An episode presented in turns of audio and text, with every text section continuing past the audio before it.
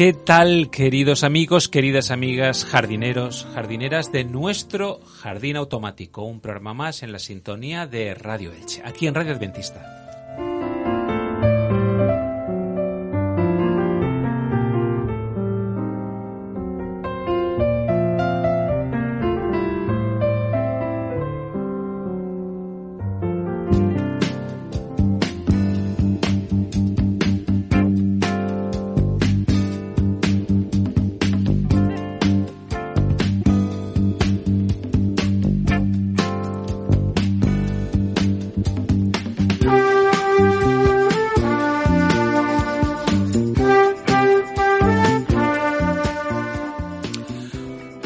Queridos jardineros, queridas jardineras. Hoy tenemos programa especial de uno de esos programas que ocurre cada cada no sé cuánto tiempo. ¿Qué tal? Y tengo aquí gente importante en el estudio porque hoy voy a estar acompañado por preguntones impertinentes, pero gente muy inteligente, muy despejada.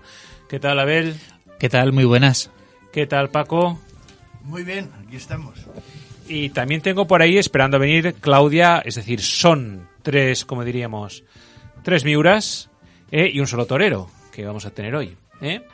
Pero eso será en unos instantes.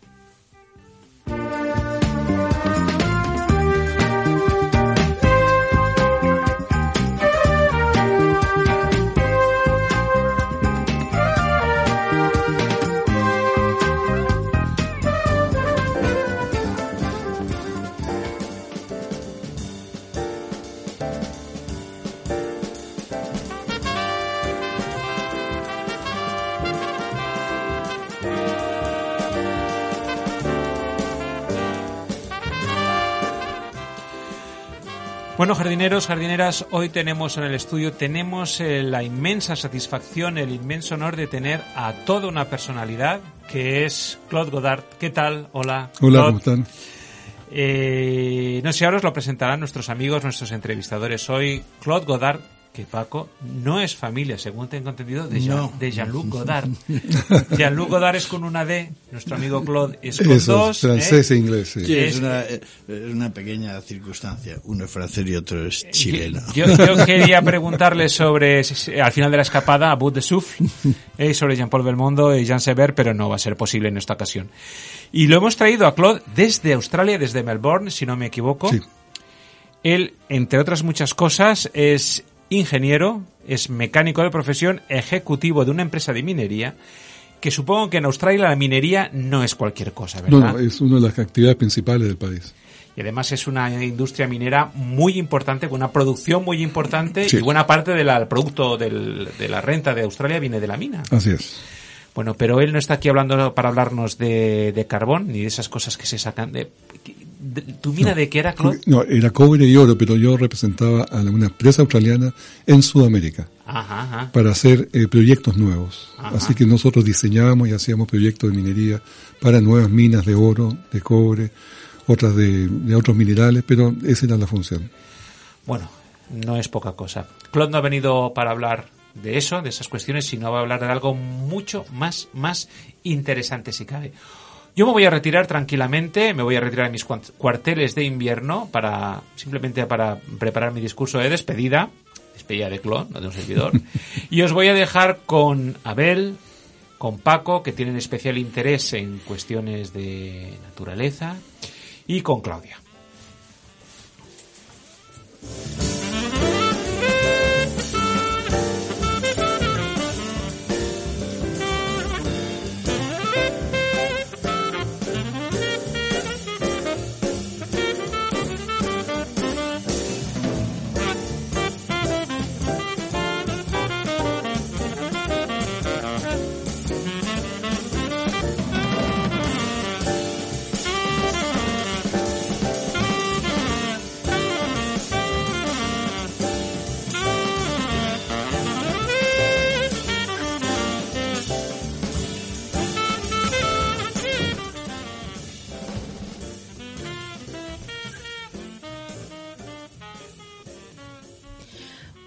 Bueno, hoy es un programa especial, como ha dicho Alfredo, pero vengo en nombre, aunque me siento como en casa, la verdad, vengo en nombre de jóvenes-cristianos.com. Así que vamos a hacer un programa colaborativo.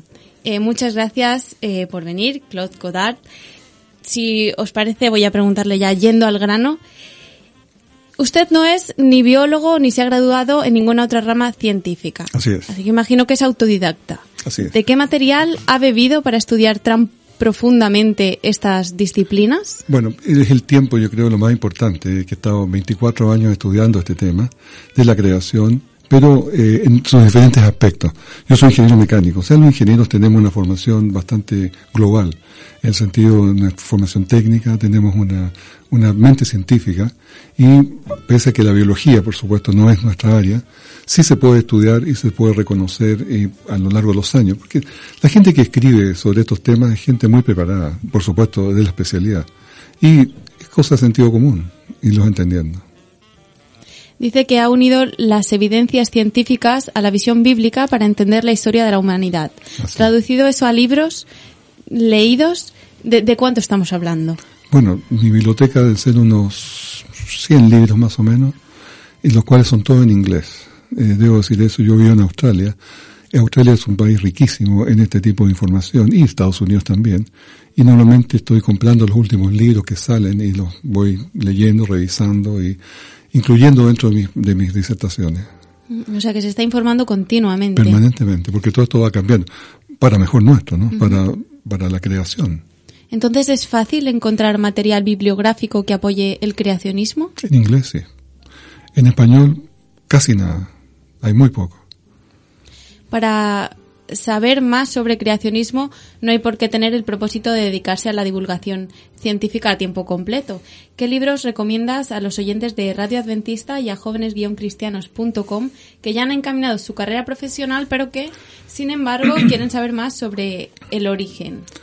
Bueno, hay libros, eh, por ejemplo, hay un libro que se llama El Origen, Orígenes. ¿sí? Eh, como digo, no tengo la, la, la visión en este momento de los libros en español, porque no, lo, no los manejo, no, los no los tengo. Así que, eh, pero hay libros de- dentro de las iglesias que eh, yo diría que cualquier de ellos, cualquiera de ellos puede dar una visión. Sin embargo, dado que todos tenemos mejor acceso a los sitios web, puedo recomendar algunos sitios web que son realmente fantásticos. Uno de ellos se llama creation.com, creation.com.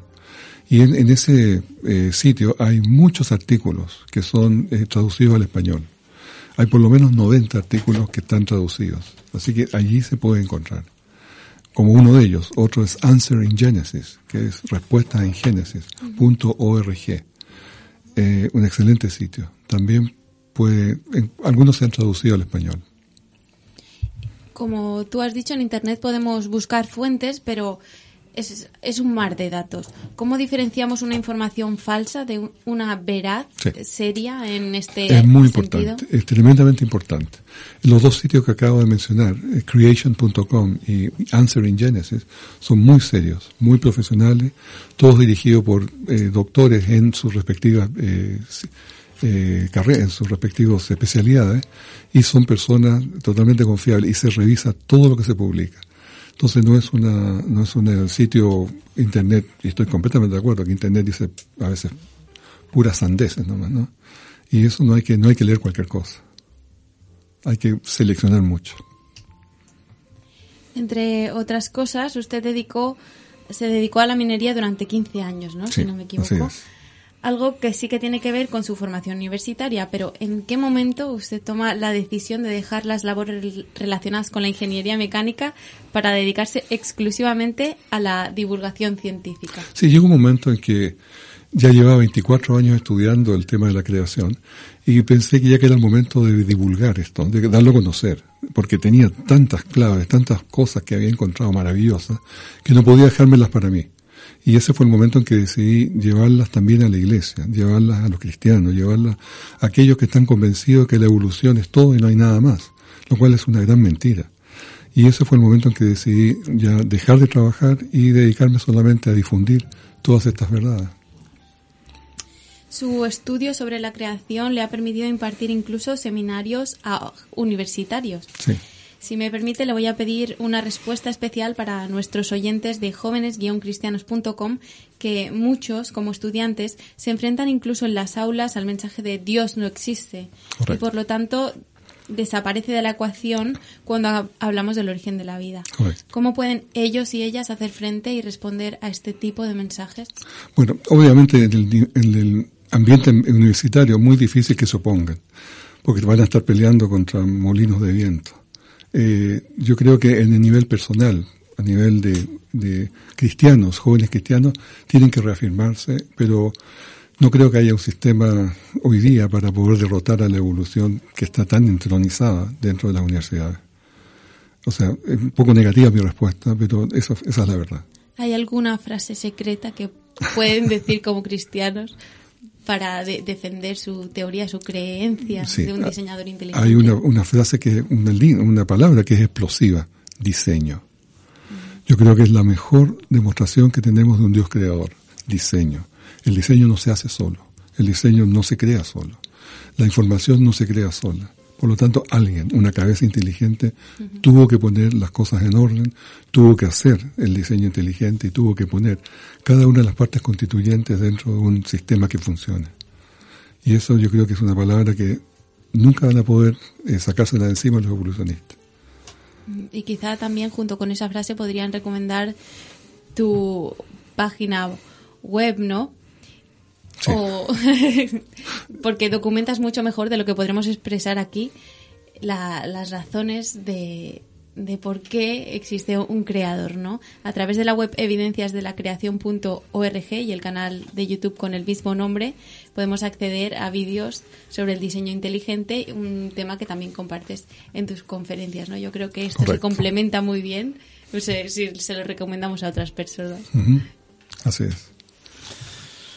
Bien, eh, Claude, eh, yo he escuchado varias conferencias. eh, si sumamos el tiempo han sido, pues yo creo que más de cuatro a cinco horas, con tres sesiones, cuatro, porque no las vi todas con un montón de datos, un montón de información muy interesante y que, bueno, de alguna manera yo te voy a hacer unas preguntas para ver si es, posible mm, salpicar un poco los...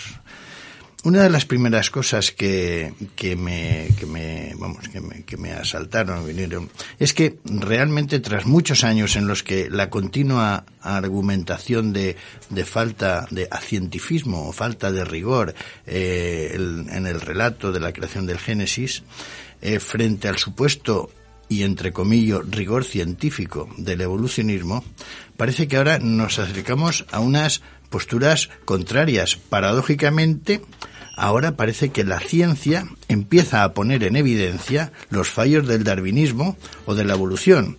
Existen científicos que demuestran hechos constatables que parece que dan respaldo a muchas de las eh, del muchas partes del relato bíblico en el relato de la creación. Eh, es un poco, hay un libro, yo es un libro que a mí me gustó mucho, quizá tenga, hay un momento de que tiene cierto nivel que te pierdes, pero es bien interesante, que es, eh, lo digo por la, mm, que es eh, por lo que antes estaba preguntando Claudia, que es La ciencia descubre a Dios, de Ariel Roth. Un libro altamente recomendable, mm, puesto quizá de una manera extractada.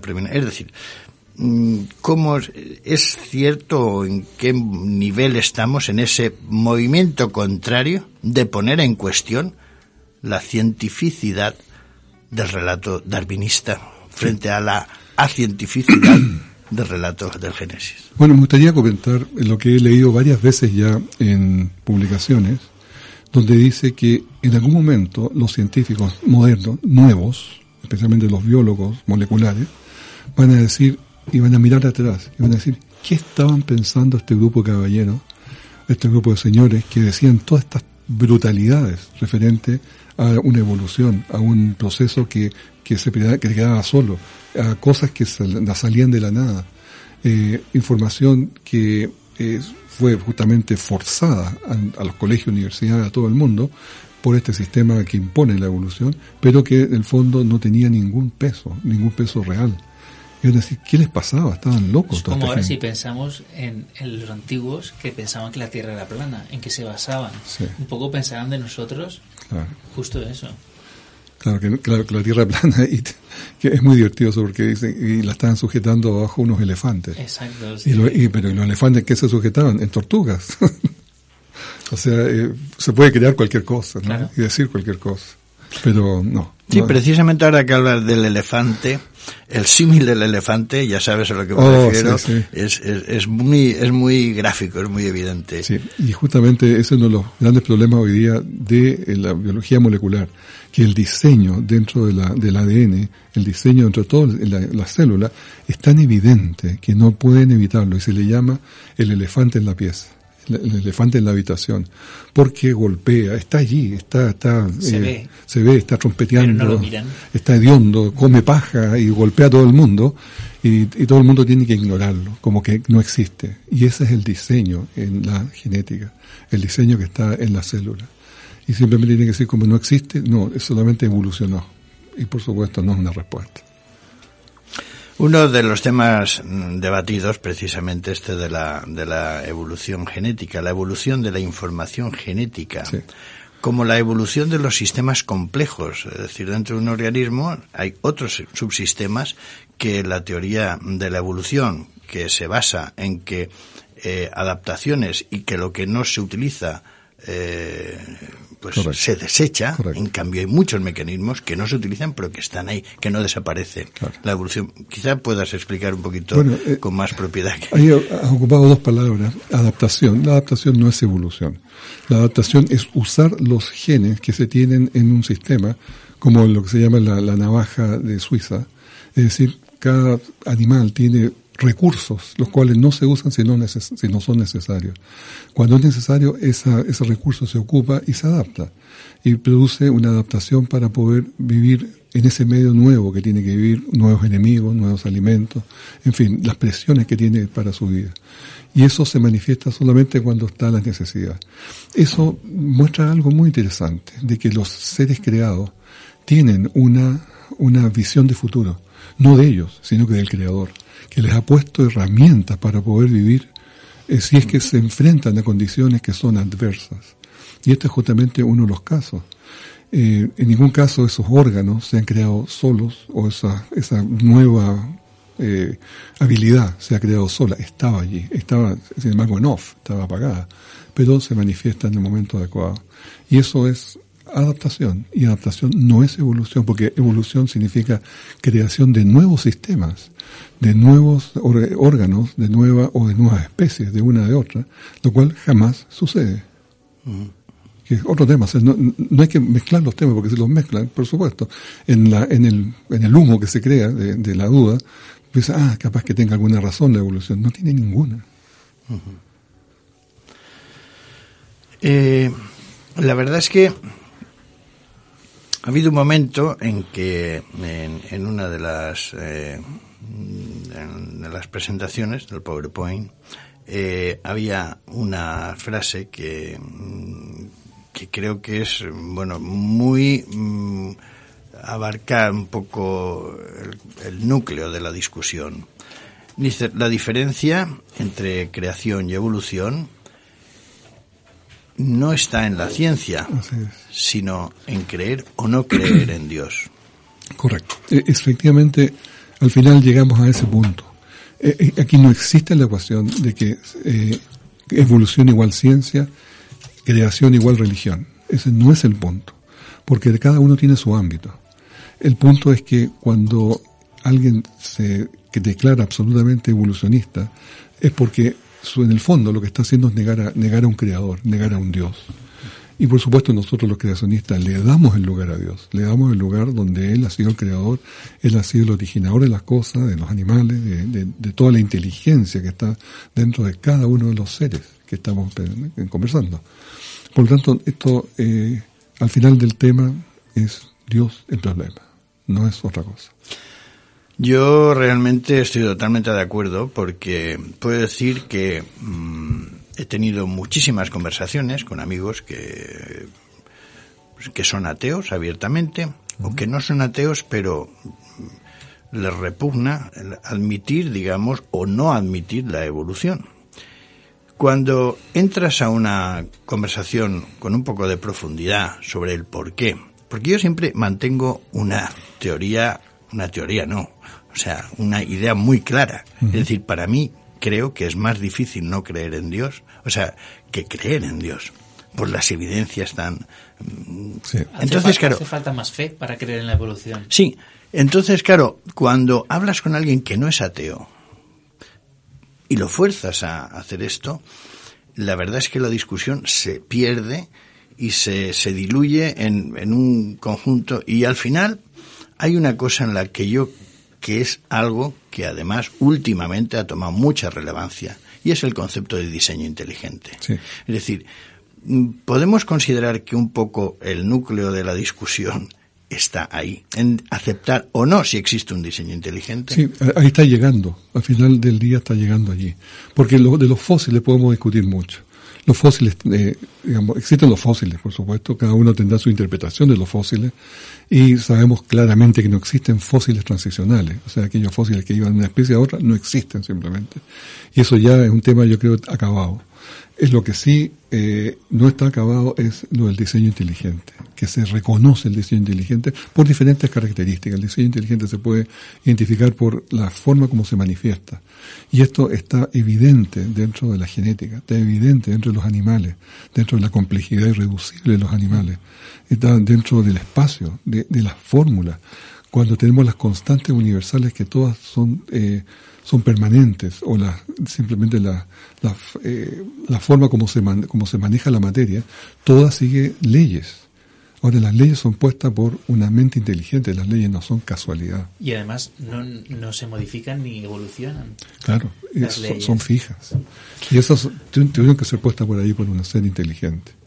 Sí, la, la- vamos, la, mm, yo mm, aconsejaría que se interesen por algunas cositas muy anecdóticas. Y hay algunas eh, en internet se pueden encontrar una eh, plasmación gráfica mm, de lo que es las proporciones auras, eh, la serie de Fibonacci, la, quin- o sea, una, un, bueno, en fin, podríamos hablar sobre que esto, pero vamos, básicamente es una, una proporción Sí. que se encuentra en la naturaleza en montones de, desde en las eh, conchas de los caracoles Sí, y hasta en la disposición de las hojas, en los frutos, en... Y además que nuestro cerebro lo admite como correcto. Sí, sí. Y ya no solo es una cosa que está, sino que Sí, nuestro, exacto. tenemos grabado en nuestro Nuestra interior proporción. que eso es correcto y lo vemos bonito, lo vemos bello Mm. cuando cumple esas proporciones. Y funciona en el diseño gráfico, en los logotipos, en, en la aviación, en la ingeniería, funciona Bueno, prácticamente en todo. exactamente, el- la, la belleza, la belleza es parte del diseño y es parte del exceso que nos dio que nos dio el creador. ¿Por qué? Porque está bien un sistema podrá diseñarse de determinada forma, una flor, por ejemplo, podrá tener perfección para poderse reproducir y poder hacer algunas funciones específicas, pero tiene belleza además, tiene un exceso que es belleza. Todo lo que está sobrediseñado está hablando de un creador que le ha puesto un especial amor por esa, ese objeto, esa persona, ese animal.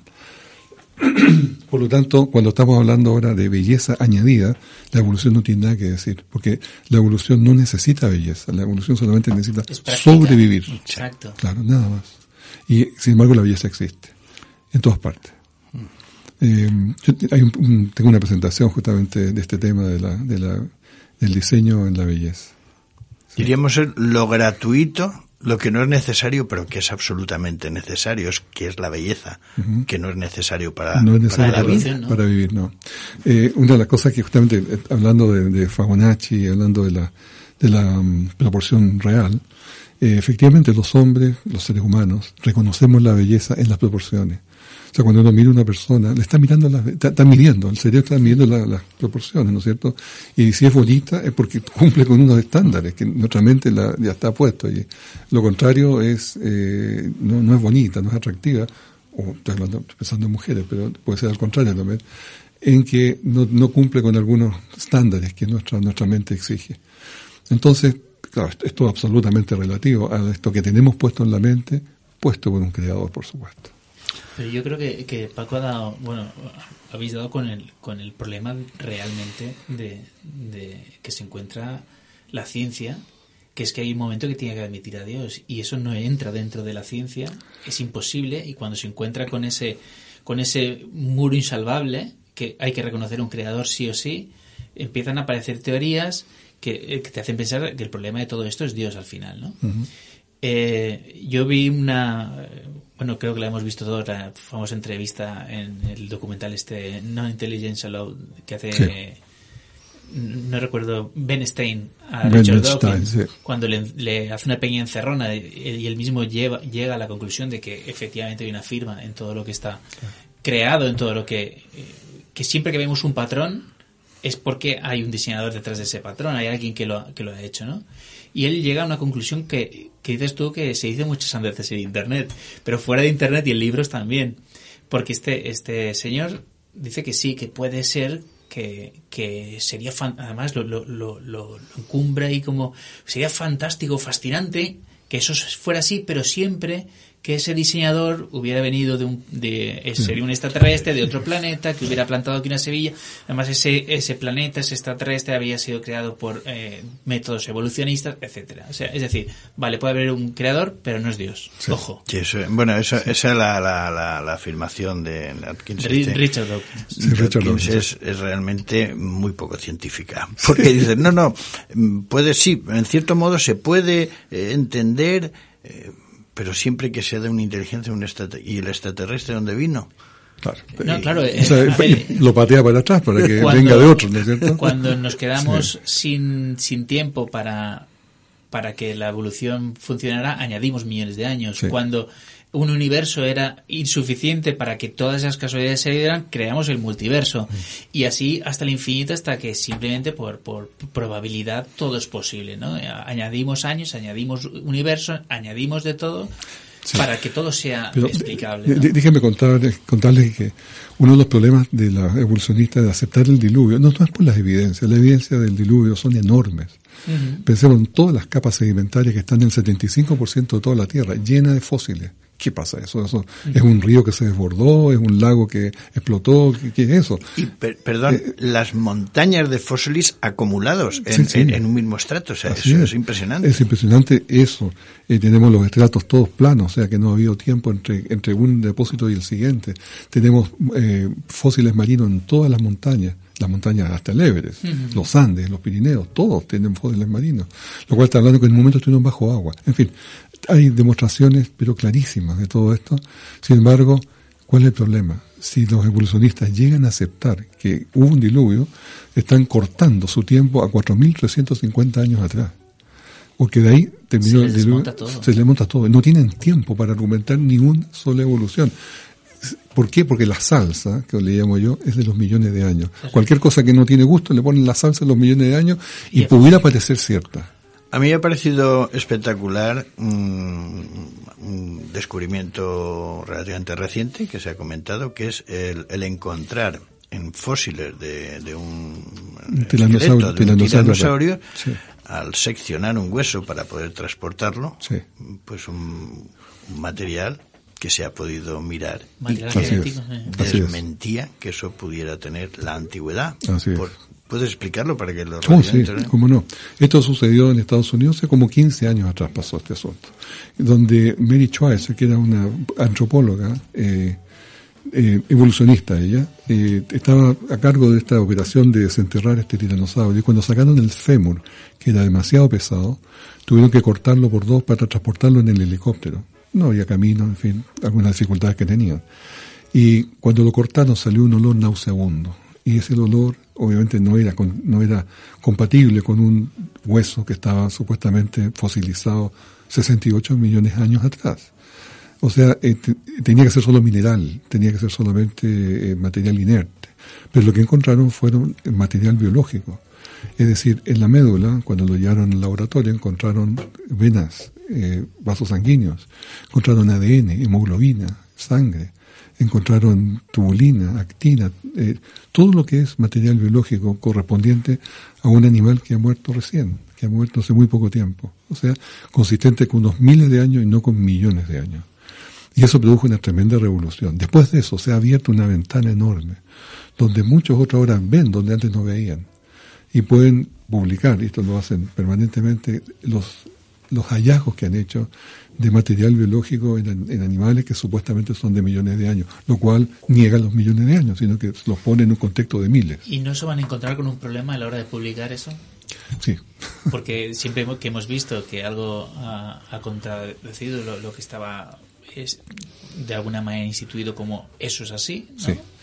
se ha encontrado con eh, lo que llamamos aquí el, se ha sido apartado de la comunidad científica, Sí. si era profesor ha, ha sido despedido en, en casi todas las universidades donde ha pisado ha estado vetado, etcétera, ya no solo en, en temas eh, de ciencia con restos de fósiles de, de dinosaurios o, o, en la propia arqueología también cuando ha, ha, aparecido algo que no debería estar ahí según los, los principios de, Sí. la, de la ciencia actual, ¿no?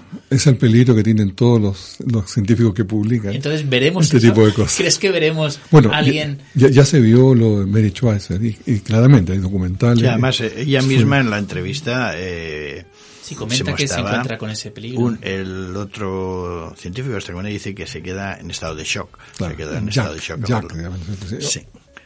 No, no creía él, sí, y no creyó, y yo creo que no cree todavía. Pero lo que encontraron, lo encontraron. Pero Y repitieron la- las muestras eh, un montón de veces. 17 veces, sí. Así es. Y entonces al final encontraban materias que, eh, tras quitarle las capas mm, de Sí, mineral que sí. tenían, eh, se convertían en blandas Claro. y veían la estructura de vasos sanguíneos y, Y y- A mí, perdóname, me recuerda a la típica película de policías cuando hay un policía que está, eh, que, vamos, que todas las pruebas apuntan hacia él y dice, no, bueno, las pruebas estaban contaminadas. No pueden, en- no, no se puede juzgar a, esta, a este Bueno, policía porque estaban contaminadas. Yo, yo creo que es, es el elefante, que al Exacto. final tienes que te- Siempre. guardar el elefante en la habitación y bueno, y convivir con él, porque es que si lo enseñas, dicen, no se lo van a creer, ¿no? Sí, la primera, la primera eh, acusación fue que era solamente slime. Slime es como un barro, ¿sí? Una, una- un- ¿no es cierto? Una- que eso era lo, lo que estaba mostrando. Eh, segundo fue que era, tenía mucho hierro.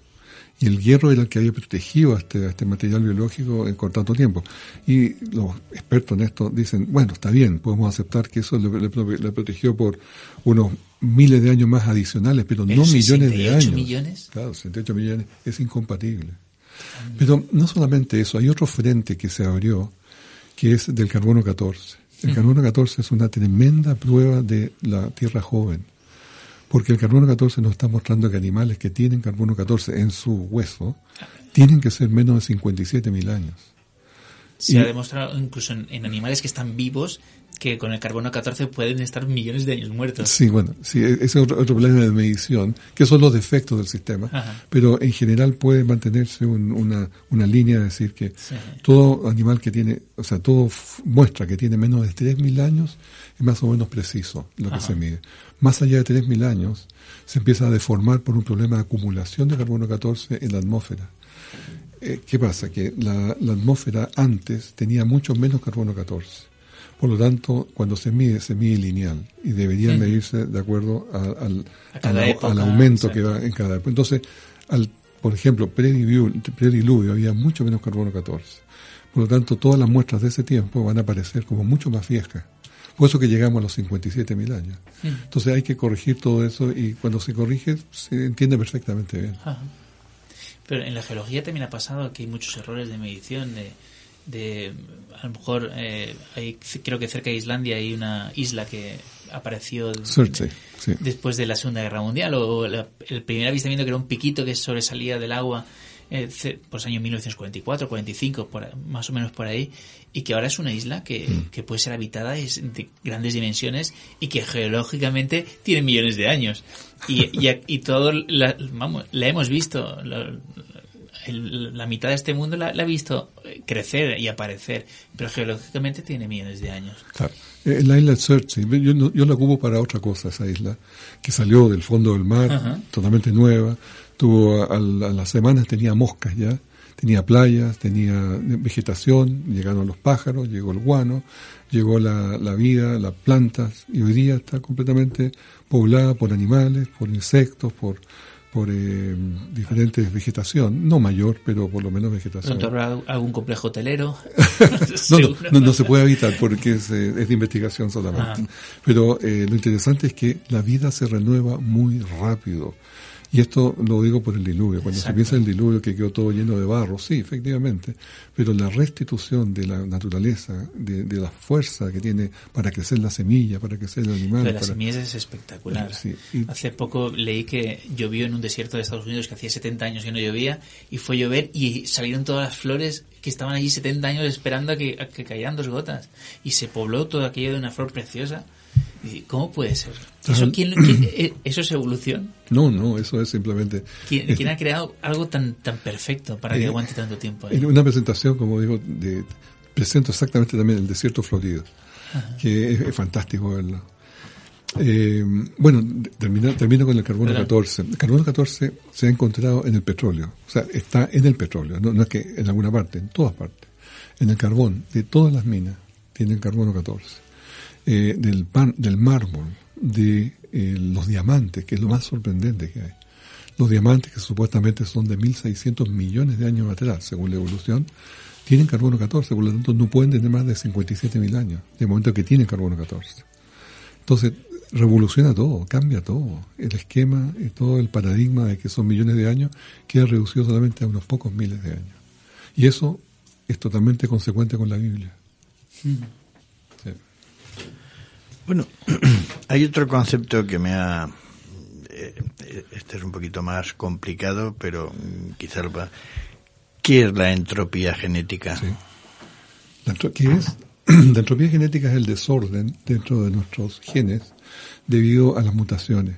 Las mutaciones existen, o sea, nadie niega las mutaciones como errores de copia que se producen dentro del ADN.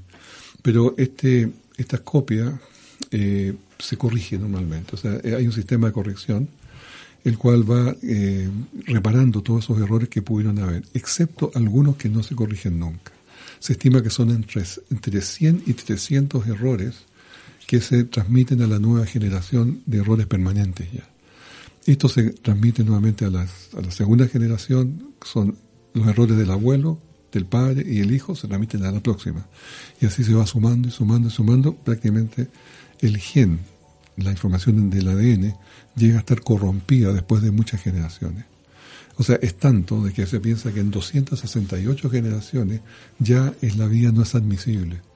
O sea, ya la vía Pero, A ver, a ver un momento. ¿Quiere decir 268 generaciones? Quiere Sí. decir que se considera que no pueden haber habido más allá de ese número de, de Así es. mutaciones. Es como la vida máxima que puede tener la humanidad debido a estos errores. Esto lo dice el doctor John Sanford, no, no lo digo yo, por supuesto. pero siempre hablamos de, de errores. Errores. de las mutaciones hacia atrás. Que Sí. una de las una de las cosas que, que defiende la, la evolución es que eh, las mutaciones son positivas. Sí, y aquí son todas negativas. Son todas negativas. Sí, y- y así es. Tendemos al caos en vez del orden como, Así como es. defiende la, la Esa es, evolución. es- esa es la entropía. La entropía. Siempre la entropía va al desorden, nunca al orden. Y es que tampoco hace falta ser un científico para darte cuenta de que las cosas tienden al desorden. Sí, la gente se muere, hay más enfermedades, los, los árboles cada vez tienen menos verde, hay menos, todo, todo el planeta va hacia el desorden, no hacia el orden. Así es. Tal cual. Hay una, hay una frase que se atribuye a Einstein, no sé si es o no, pero es muy conocida, la de Dios no juega a los dados. Eh, da una dimensión de que en ese desorden no puede haber un desorden total porque Einstein lo define así, no juega a los dados, quiere decir, hay una diseño, hay Yo una... creo que ahí está diciendo más bien que no hay, no, no es de casualidad, no claro, es azar. claro. Por supuesto que no, nada es azar. El azar es la, es la, es la excusa más eh, tonta que puede haber porque es decir, no sé.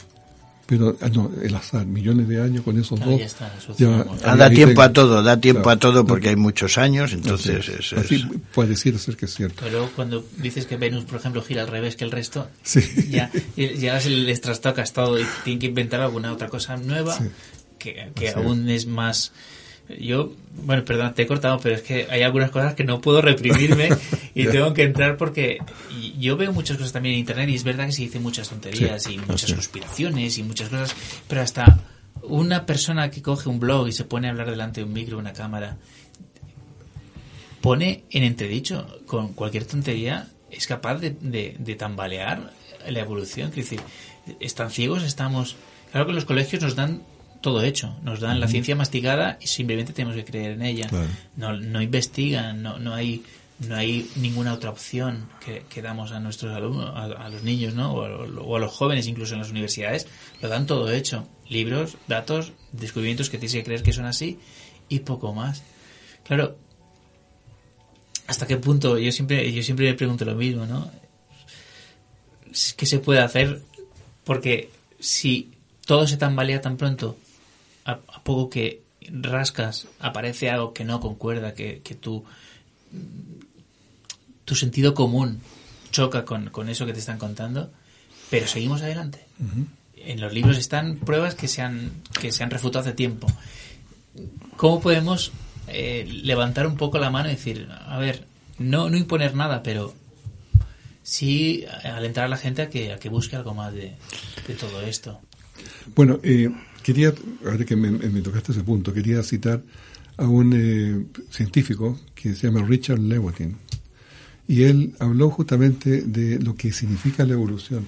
Dice que la evolución tiene que ser 100% materialista. Él es evolucionista, por cierto. Dice que la evolución tiene que ser 100% materialista. Dice que aunque las cosas sean anti-intuición y que no hagan ni un sentido, debe mantenerse así, porque no se puede permitir un pie divino en la puerta.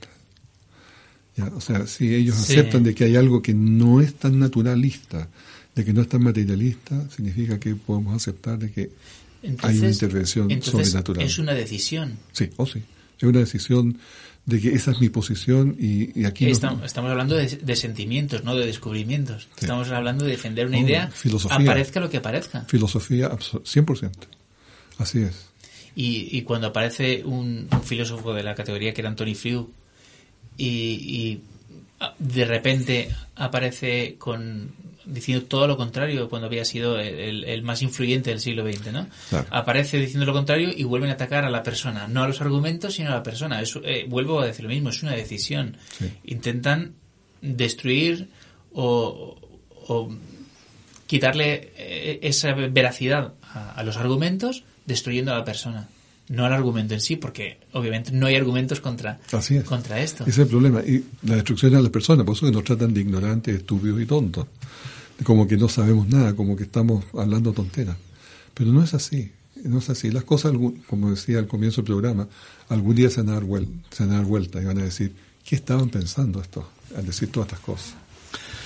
Bueno, también un, creo que merece la pena un pequeño comentario también sobre las coincidencias del ADN humano con el ADN Oh, sí, sí. de, chimpancé. sí. Mira, eso me interesa porque te- Ah, Que- que- y así, Sí, cómo sí, no. me interesa porque tengo un viaje eh, pendiente al Congo, Sí. a una Es reserva lo además. siguiente, eh, se hizo el, el- el proyecto del genoma humano ya hace unos 15, 20 años atrás, que salió una fortuna, va- varios billones de dólares salió este proyecto y se demoró 10 años en poder leer letra por letra el ADN humano. Pero se hizo de una forma muy indirecta. Y después de eso se hizo algo parecido con el chimpancé. Y se compararon ambos, pero se compararon secciones muy parecidas. O sea, a ver, comparemos el ojo, por, por decir un ejemplo, ¿no? Y claro, hay mucha similitud. Y comparemos esta otra área y finalmente llegaron a la conclusión que era 99% igual.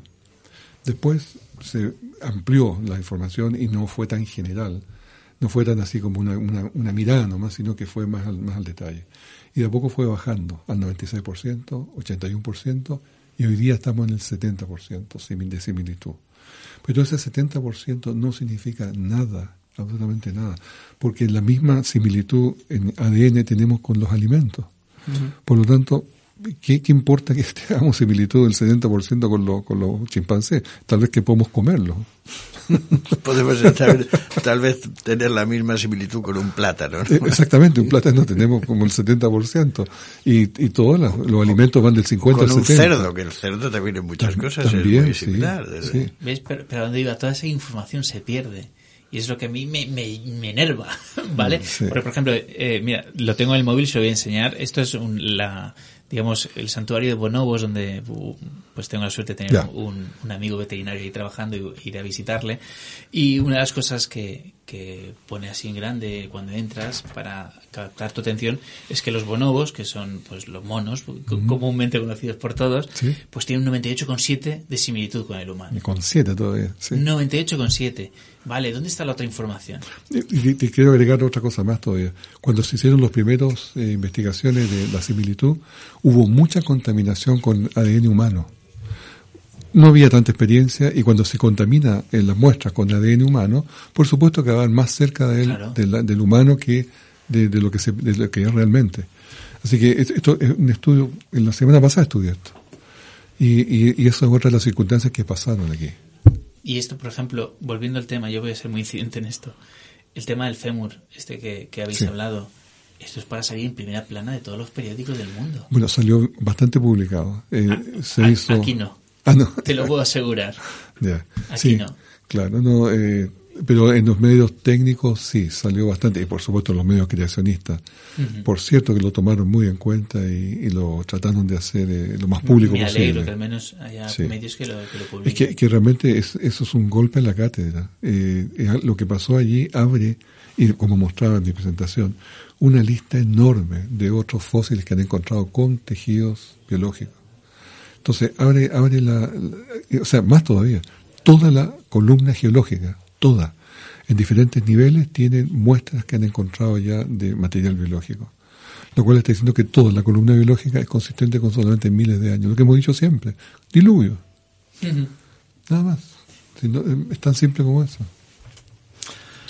Yo re- hace unos años, en una EGUAI que hubo en, en Arnedo, mm, ahí me resultó tremendamente interesante, vino un paleontólogo, el, profesor Steger, de Sí, de Argentina, y fue, bueno, para mí fue una, una revelación por cantidad de datos y un rigor científico espectacular en un sitio donde precisamente hay montones de ignitas, montones de vestigios de dinosaurios. Y el análisis de todas estas cosas nos lleva a unas evidencias. Había un pasaje de mm, que lo citas al principio, no lo puedo recordar, pero ¿El de que- Job? Sí, Sí. Sí. este Claro. muy bonito. Pregúntale a las bestias. Exacto. sí. Y yo creo cuando tú estabas diciendo, a ver, ¿no? De que, ¿Qué puedes hacer con esto? Yo creo que es hablar una y otra vez de las evidencias, del diseño inteligente, de todos estos avances científicos, porque mm, indudablemente eh, uno de los problemas que tienen muchos científicos es que no pueden, no se atreven a confesar sus certezas o sus temores o sus sospechas so pena de ser, eh, digamos, desechados de la comunidad científica. Y creo que, bueno, había un ejemplo muy claro que es el, el científico que, que inventó, descubrió, bueno, descubrió no, inventó, fabricó el primer... Ra- Raymond Dameyan, sí. El primer eh, eh, me- resonancia, el- Sí. máquina para hacer resonancias magnéticas Tal cual. que tengo entendido, bueno, pues uno ha explicado, yo, yo lo desconocía, que después de estar mm, ser reconocido sucesivamente eh, con premios y con, vamos, honores propios del Tener un premio Nobel, Del presidente de la, de la, de la República de Estados Unidos. Claro, no, le, no consiguió el premio Nobel por su inclinación al creacionismo. Y él lo dice, yo soy creacionista de 6.000 años, o sea, no tengo ni una duda que soy de tierra joven y por lo tanto eh, yo puedo hacer ciencia. Eh, básicamente eso es lo que reafirma, porque también otro de los ataques de la evolución es que los, los creacionistas no son científicos, no pueden hacer ciencia, son ignorantes, por lo tanto no sirven para nada, que es gratuito, es gratuito. Pero cada vez hay más científicos que, que como mínimo empiezan a dudar. Claro. Como mínimo empiezan a dudar. Yo siempre digo, hay científicos eh, sinceros, ¿no? Que ante una evidencia Oh, sí, eh, sí. tienen que haberlos y y muchos. Y ante una evidencia esto no puede ser. Pero prefieren ser Es que son los que se deberían... callarlo. Claro, que son los encargados de, de, de descubrir todo esto. Sí. Bueno, justamente, ellos son los encargados, pero algún día lo van a hacer. Eh, yo creo que es cosa de tiempo y aquella nueva juventud científica va a decir, ¿qué pasó? ¿Qué, qué pasaba aquí? ¿Qué locura? Sí, es como hemos oído el programa.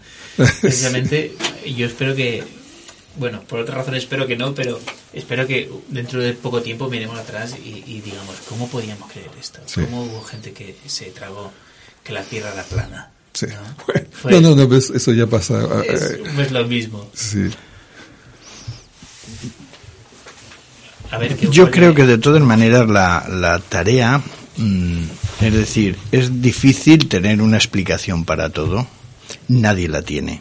Lo que es importante es que pongamos evidencias encima de la mesa que hagan bajar los humos, bajar las eh, ínfulas, digamos, de cientifismo de toda una serie de mm, cuestiones que se dan como cosa sabida, como cosa hecha, que es toda esta planteamiento del darwinismo eh, original.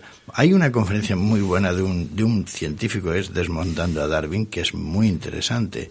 Incluso, eh, dentro de otros contextos, incluso políticos, pues decir que el darwinismo es lo, una de las teorías que cogió el, nace- el Nazismo. nacionalsocialismo de Hitler para fundamentar su, su programa digamos de una ciudad una perdón una civilización en la que no ha lugar a las personas que no son capaces de adaptarse y por tanto eso justificaba pues todo el, el- la masacre de. De hecho, grandes científicos evolucionistas eh, justificaban y apoyaban las teorías, eh, digamos, nazis o de hitlerianas, ¿no? De, de la selección natural, del fuerte, el, estamos cargando con, como decían, no, no me acuerdo quién era que decía que una sociedad que que gasta recursos en mantener a, nuestros viejos y le decía así y a, la gente con que, que no ahora pues o minusválidos no no no iba a crecer nunca no y vamos es es darwinista total Sí. Da- Darwin era, era racista, a propósito. Te, te la daba muy mal a los, a los eh, nativos del sur de, de Sudamérica. Los, los, los trataba animales.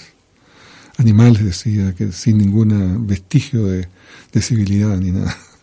En fin, hay, es, es toda una historia esa, ¿no? sí no no además él empezó por allí a, Sí. a hacer sus investigaciones no Sí. Pues, dejó huella yo creo que la gente ni siquiera conoce el título entero Sí. del, del Claro, libro de- de- Origen de de las las especies. especies. Y, ¿no es cierto?, el medio de selección natural para la preservación de las razas favoritas, eh, eh, para la vida, ¿no es cierto?, para la... Sí, así es. O sea que el subtítulo es cómo se seleccionan las razas que son más dignas Claro. de heredar.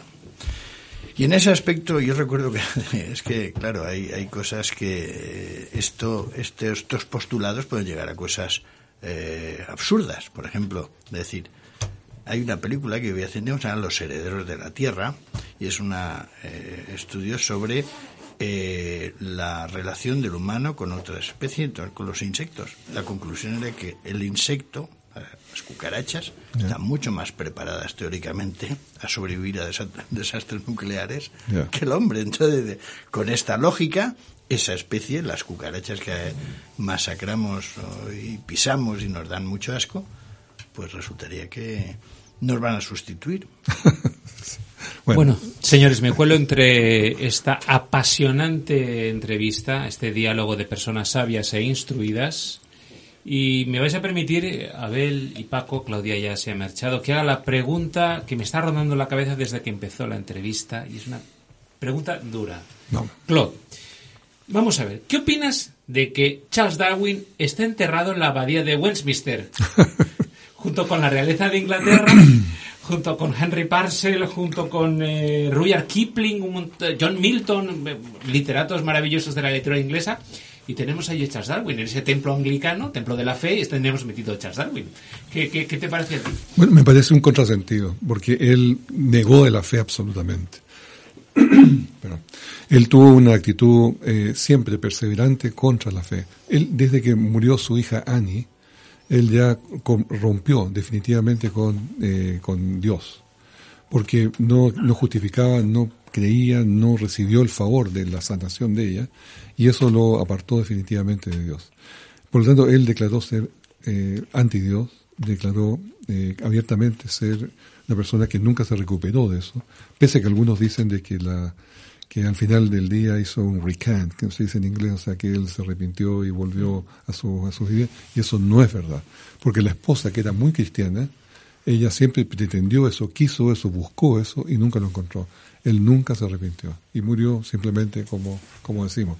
Por lo tanto, ni por salvación ni por eh, mérito de su cristianismo pudo haber llegado ahí, pero ahí está. Entonces, en, en, en, la teoría de la evolución hay parte de enfado personal con Dios. Sí, sí, por, por supuesto que lo hay. Y eh, pensemos que Darwin fue entrenado para ser un, un ministro de la religión. Uh -huh. Él, era, él tenía que ser ordenado, o sea, fue ordenado y fue enviado a una parroquia, pero él no, ese no cumplió ese, ese, ese, esa etapa, sino que se embarcó en el Vigo uh -huh. para ser de naturalista. Bueno, señores, Paco, eh, Abel, nos queda, Jacobsen, ¿qué nos queda de tiempo con este señor? Cuatro minutos y un poquito más. Cuatro minutos. La última, bueno, tenéis que hacerle ya la última definitiva, creo, conclusiva. Porque... Es que eh, estamos haciendo conclusiones de cómo hemos empezado.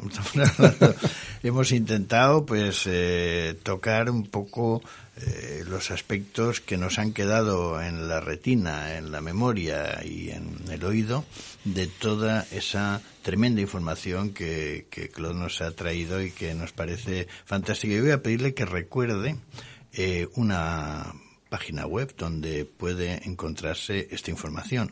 Sí, la más fácil es www.evidenciasdelacreacion.org. Es el lugar donde van a encontrar eh, algo así de 20 conferencias, eh, algunas de ellas en el formato de estudio y otras en formato de televisión, que tienen otra dinámica, tienen menos imágenes, pero eh, son grabadas en 3ABN, 3ABN Latino, que es un canal cristiano. A mí me tranquiliza mucho saber que hay un sitio donde puedo encontrar toda esa información, porque cuando he estado viendo las conferencias, claro, te surge decir, toma apuntes, copio, claro.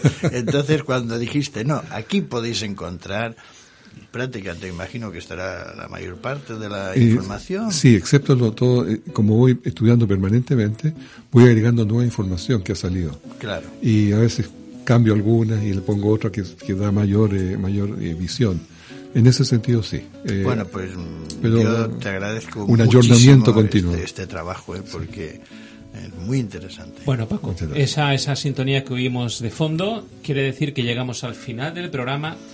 Claude eh, vive en Australia, pero cualquier día lo metemos en el transmutador molecular y lo teletransportamos aquí cualquier, cualquier día en nuestro programa, eh, como hacía Doctor Spock. Teletranspórtenos. Y esta vez ha venido entero, nuestro invitado. ah, sí, claro. Imagínate que por el camino nos dejamos un trozo de Claude por ahí. Pero, pero si quieren les cuento, yo tuve un programa con Chile, por lo menos eh, dos años, donde hacíamos programa semanal. Ajá. Yo estaba en Australia, en mi, en mi, en mi, en mi casa. No, pues, eh, y, la técnica no sí, tiene fronteras. Pues, Jacobsen, ¿ya has oído? Bueno, que nos vamos. Vamos a hacer la ronda de despedidas, ¿eh? empezando por nuestro Jacobsen al otro lado del vidrio. Un placer como siempre. Por mi parte ha sido un placer y nada, esperemos que no haya que esperar mucho tiempo hasta que te volvamos a tener por aquí. Bueno, quizá 10.000 millones de años, ¿no? 10.000 millones. Vamos a esperar a Claude. Paco. Pues nada, este, en esta edición nuestro jardín ha sido un jardín primigenio con fósiles y de todo. bueno, yo encantado de estar aquí y gracias por haberme invitado. Eh, entonces, ¿nuestro jardín automático es un jardín jurásico o no? Vamos a dejarlo en automático. Que ha sido un placer, queridos amigos, queridas amigas. Nos volvemos a ver en el próximo programa del Jardín Automático.